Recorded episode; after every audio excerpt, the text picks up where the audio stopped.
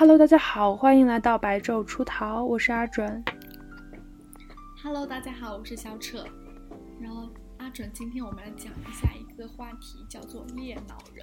我不知道你有没有听过这个词？裂脑人吗？没听过，是什么？是一种病吗？不是，你听我，你且听我说来。好的，好的。会不会发现，就是当你在一个就是饭局上的时候呢，你如果发现一个同学朋友他是左撇子的话，那你就会忍不住好奇一下，就是怎么讲，就会就会觉得，嗯，左撇子好像是比较聪明吧那种感觉。嗯，好像会有一点哈，因为感觉不是他们说，就是国外那种，就是那个叫什么？我感觉就是那种用英文为母语的人，他们都是用左手写字，我不知道这是为什么。就我一直都很好奇这一点，因为我觉得左手很别是扭的。，是的，是的。然后呢，如果你就是有这样的信，就如果你相信这句话的话呢，那你就很可能都受那种左撇子都市传说的插毒了。啊，尽管就是左撇子都市传说。尽管就是像是歌德、居里夫人和莫扎特，他们都是惯用左手的。然后呢，美国前七任总统，他们有四位也都是左手的，但是也只能代表说左手和右手都具有成大器的潜质。但是反反正就是近年研究显示嘛，你用左手和用右手的智商都是相差无几的。哇，这个这个这个我还是第一次听说。原来一直我一我一直都以为可能会就是，呃，左撇子会更擅长什么，然后右撇子会更擅长什么之类的。是的，是的。然后呢，你知道“查毒”这个词的意思吗？我不知道耶。插毒的意思就是，就有点像社畜之类那种词，就是毒害的意思。啊，是查毒吗？我怎么记得好像是另一个另另一个。啊，我来查一下那个那个那那个词怎么念来着？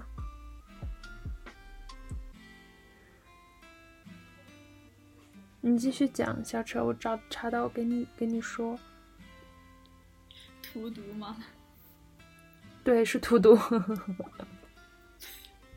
如果我们自己自创了一套语言，就是插毒啦。对，插毒。然后呢？然后就是，反正就是说，嗯，反正就是左撇子、右撇子嘛，他们都是那种怎么讲呢？都是他们的那种能力啊之类的，反正嗯都是均衡的，也没有那种谁是左撇子或者谁是右撇子，他就更聪明的说法。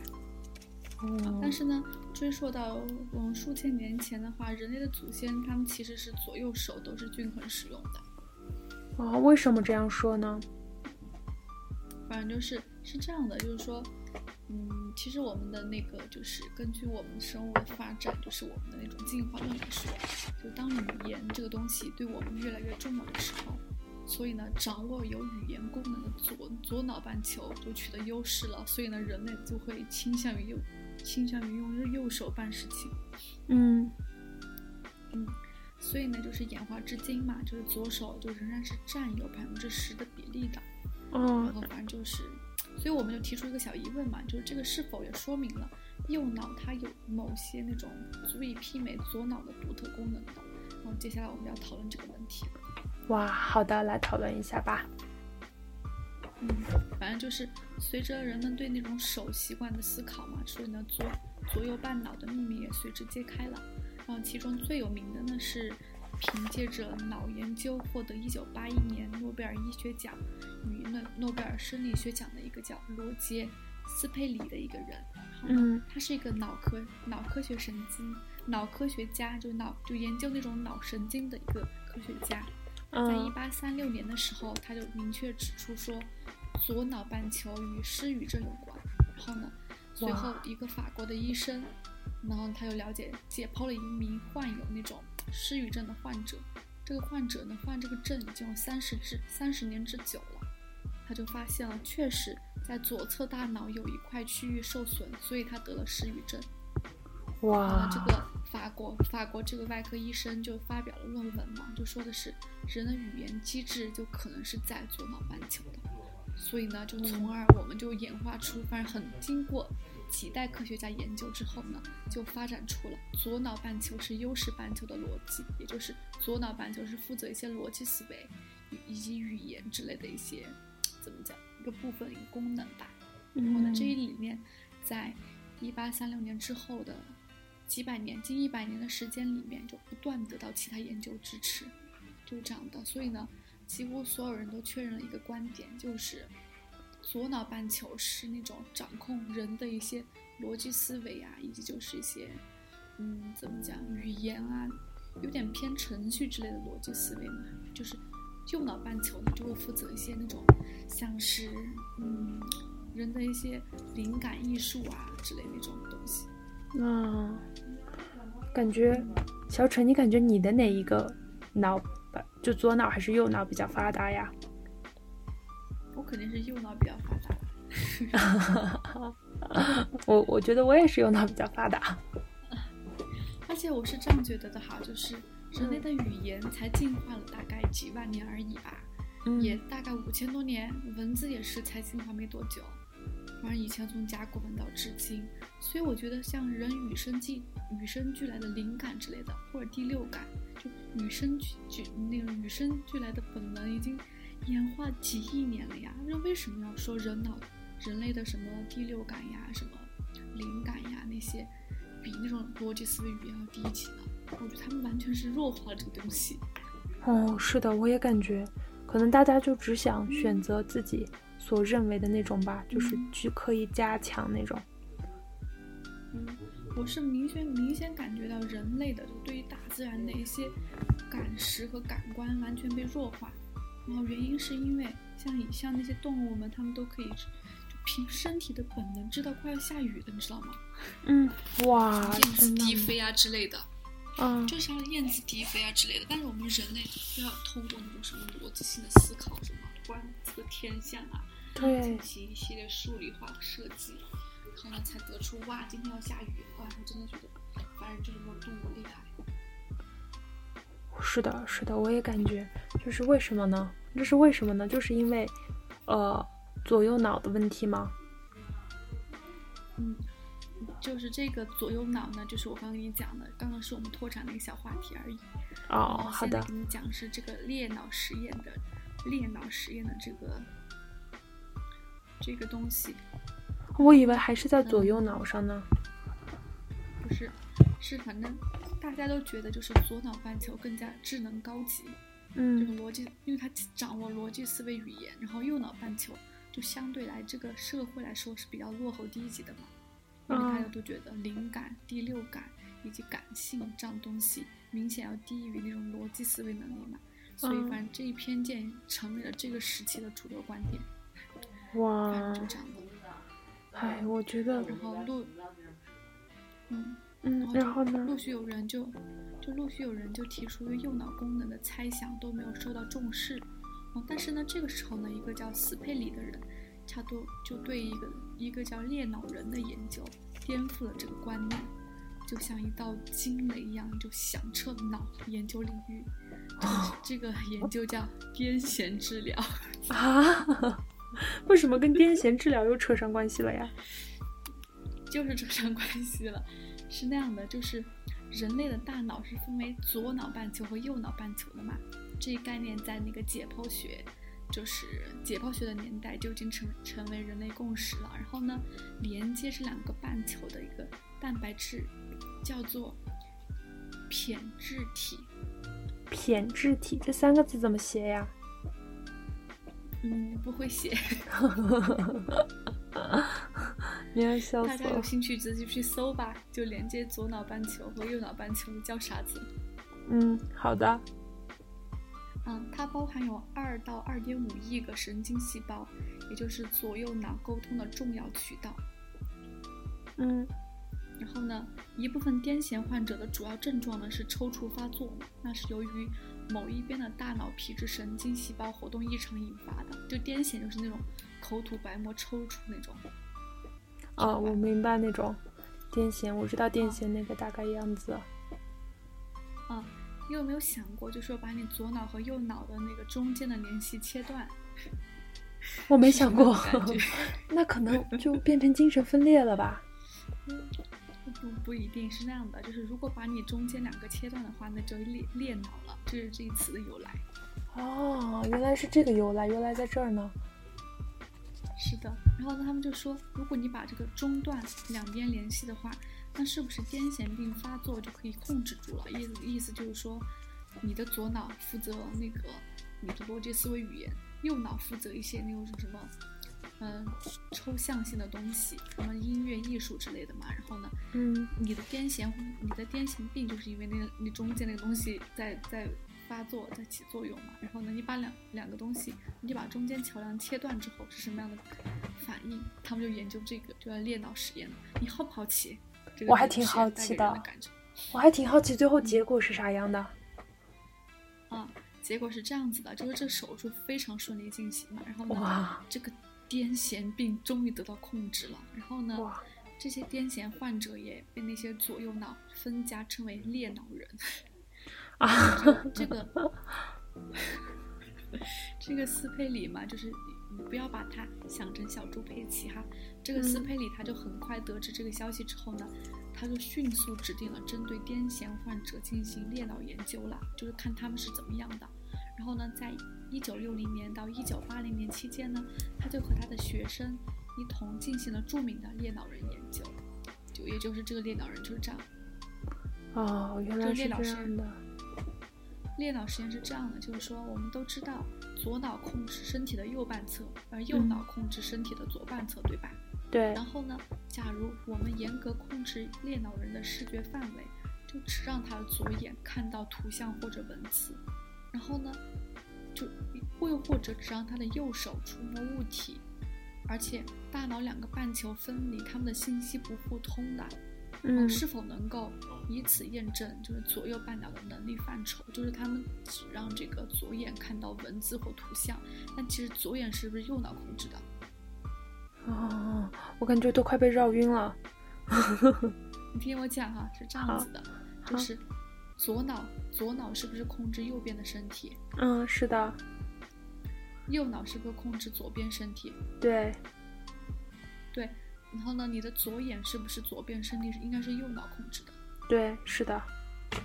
所以他们就只让这个左眼看到图像或者文字，然后研究这个事情。因为你的左脑是不是负责逻辑思维语言的？嗯，是的。然后呢，嗯，也就是说，那你的左眼看到的东西，如果不通过左脑的话，那你是识别不了这个信息的。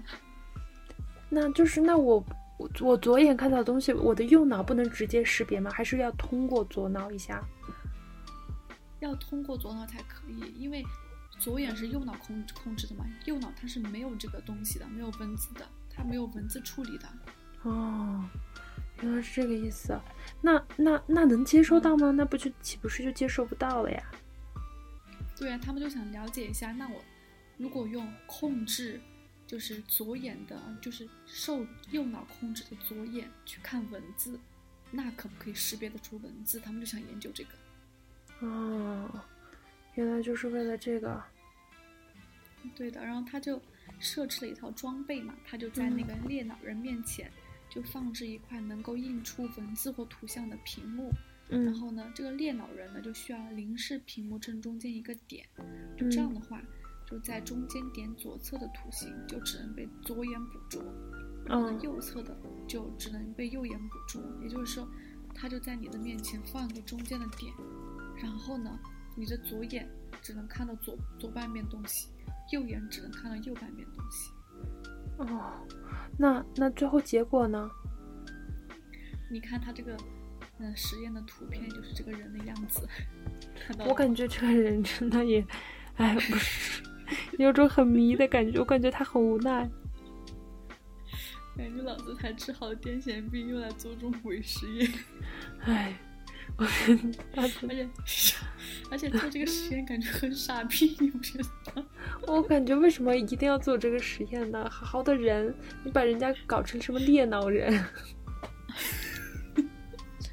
这个实验是得奖的。哎，我真的也是服了。哎，你是不是认为就是右脑是没有语言能力的？嗯，我觉得既然是左脑控制的话，那就是应该没有语言能力吧？对，起初呢，你跟这个科学家的想法是一样的，他也认为右脑是没有语言能力的。嗯。不过实验却颠覆了他的想法。怎么颠覆了？就是，当这个图线图像在中间点的右边的实验闪过的时候，就是拥有语言能力的左脑接受了信息，对不对？嗯。对，所以呢，这个受试这个测试者他能够准确的说出看到图像以及闪现的位置。嗯，然后呢？但是呢，如果这个图像在左边闪的话，这个受试者会否认自己看到任何东西。啊？为什么呢？不知道，就是比如说哈，就是你的，你你同样看一个图片，知道吧？嗯。然后呢，你先是用你的左眼，你先是用你的右眼看，你的右眼呢是看到这个图像和文字的，你就会说哦，我看到了。然后呢，你在用你的左眼看的时候，你的左眼是受你的右脑控制的，你就会说没有看到。我感觉要精神分裂了，这个。你知道什么什么原因吗？我觉得可能。是不是每个人都精神分裂啊？我有点怀疑这一点了。不是这样的，你听我解释啊，这个是超级有趣的原因。原因是这样子的，就是说，你用你的右眼去看一个图像的时候呢，你的左，你是不是突然间就你的右眼是由你的左脑控制的嘛？是吧？嗯。然后你的左脑是有文字处理系统的，所以你会说话，知道吧？嗯。就你，你是有那个。你接收到的，你接收到的这个信息，所以呢，你说哦，我看到了，你知道吧？嗯。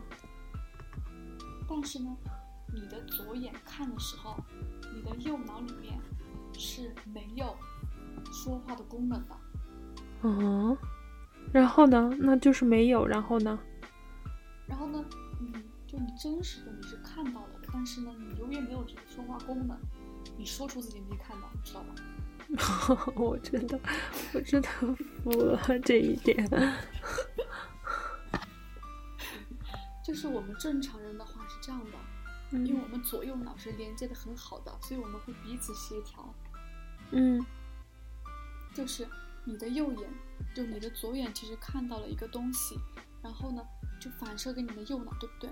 嗯，你的右脑是说不出东西的，要传给左脑，让左脑来说。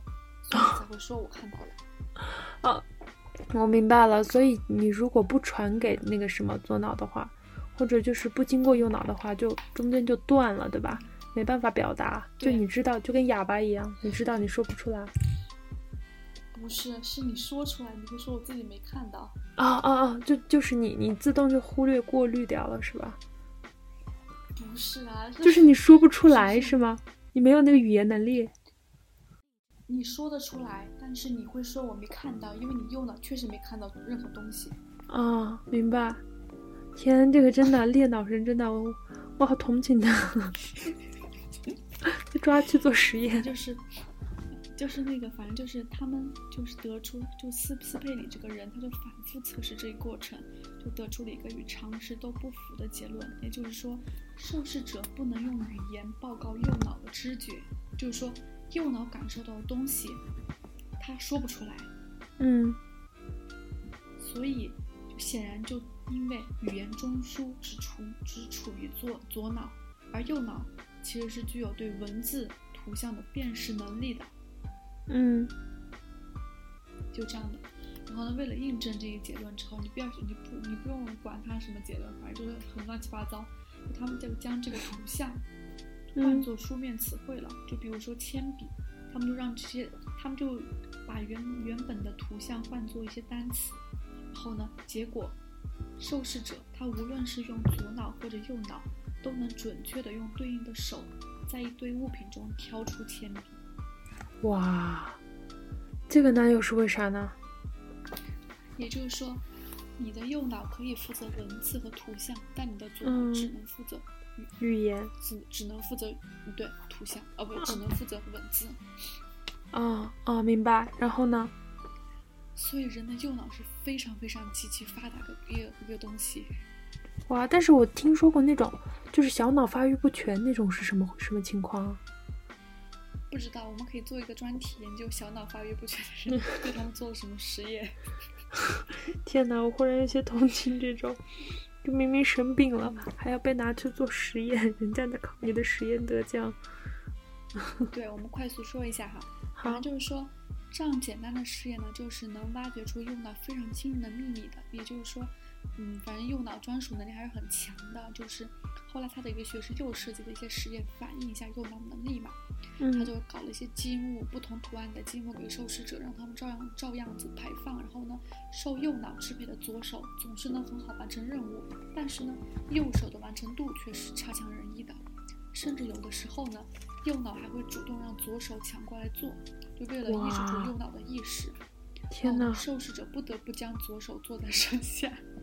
啊，我感觉我要怀疑人生了。所以这一幕就看起来好像是两个人在受试者体内争夺着展现自己的意志。所以呢，就是后来那个斯佩里这个人，他又找到了一个先天性的，就是先天性的裂脑人进行研究。这个病人他就有高于平均数的语言能力，主要是因为他的左右半脑似乎为了适应独特的构造，都具有语言能力。哇！能力、空间、非语言能力都非，但是他的空间能力和非语言能力。就非常的糟糕，就他对于几何学、地理学的理解能力非常的差。明白。我推，呃，斯斯佩里就推测说，可能是因为他右脑牺牲了空间处理能力来提高语言能力，所以呢，反之也就证明了右脑是具有空间处理能力的。所以呢，就是综合以上实验，就可以得出观点是右脑在综合处理空间信息上是更具优势的，知道吧？嗯，明白，明白了。对，之后呢，他的团队又针对不一样能力，对这些裂脑人，就设计了一系列研究，反正就是最终得出了全新的左右脑分工分工理论，也就是他得诺贝尔奖的主要贡献。他觉得，嗯，左脑半球更擅长分析逻辑计算和语言，右半球只是适合在空间综合、音乐、直觉感觉上，知道吧？就这个理论就打破了人们以前一直认为右脑是一个附属物的错误观点嘛，反正就是这样子的，反正就超级超级厉害。但是呢，就时间至此的话，就是他们就怀疑说，那真的揭开了所有裂脑人的所有秘密了吗？后来就在一个叫加扎尼加的实验当中呢，他就认为受试者左右互搏的场景让人很浮想联翩，他就觉得是不是左右半球分家意味着脑子里面出现了两个意识？他就说。左脑作为优势半球，掌握话语权，就自然很容易证明是否有自我意识。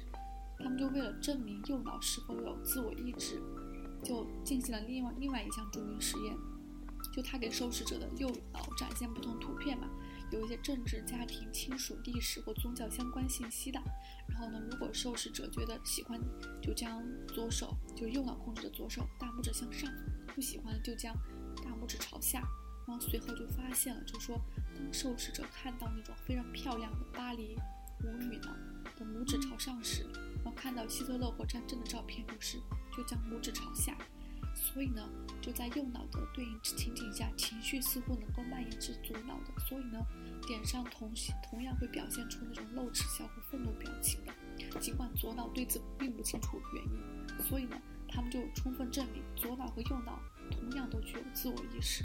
社会意识，你知道吧？哇，他们真的做这个实验，真的费了好多劲儿，我感觉。对，所以这个实验总的证明来说，就是人可能是有两个意识的，只不过平时我们生活当中，因为我们协作的非常好，你知道吧？所以我们意识不到自己有两两个意识。但是呢，像一些什么精精神病患者哈，他们其实体内的意识是原本就存在的，只不过呢，当他受到了一些迫害。或者是受了一些那种很难过的事情的时候，他们的那些意识就出来保护了这个整个人，就让整个人产生了就是想让让他活下去的那种感觉，知道吧？哦，明白。因为你自己已经已经不能协作了，嗯，就那些精神分裂分裂者嘛，就你自己已经不能协作了，所以他们都在抢抢占你的控制权。那其实你的主意识的话，如果你很强势或者干嘛，你很那个的话。你很快乐嘛，巴拉巴拉的，他们就就感觉没有什么压力，就因正因为我们写作的好，所以呢，才没有导致精神分裂。原来精神分裂是这样来的。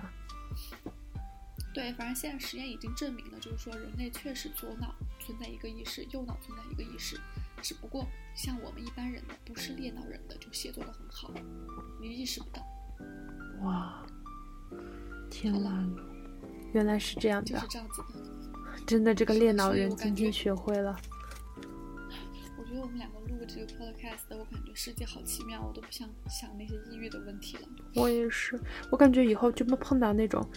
就是那种，就思维超跳跃，然后这会一会儿说这个一会儿说那个的时候，我就要问问他，你是猎脑人吗？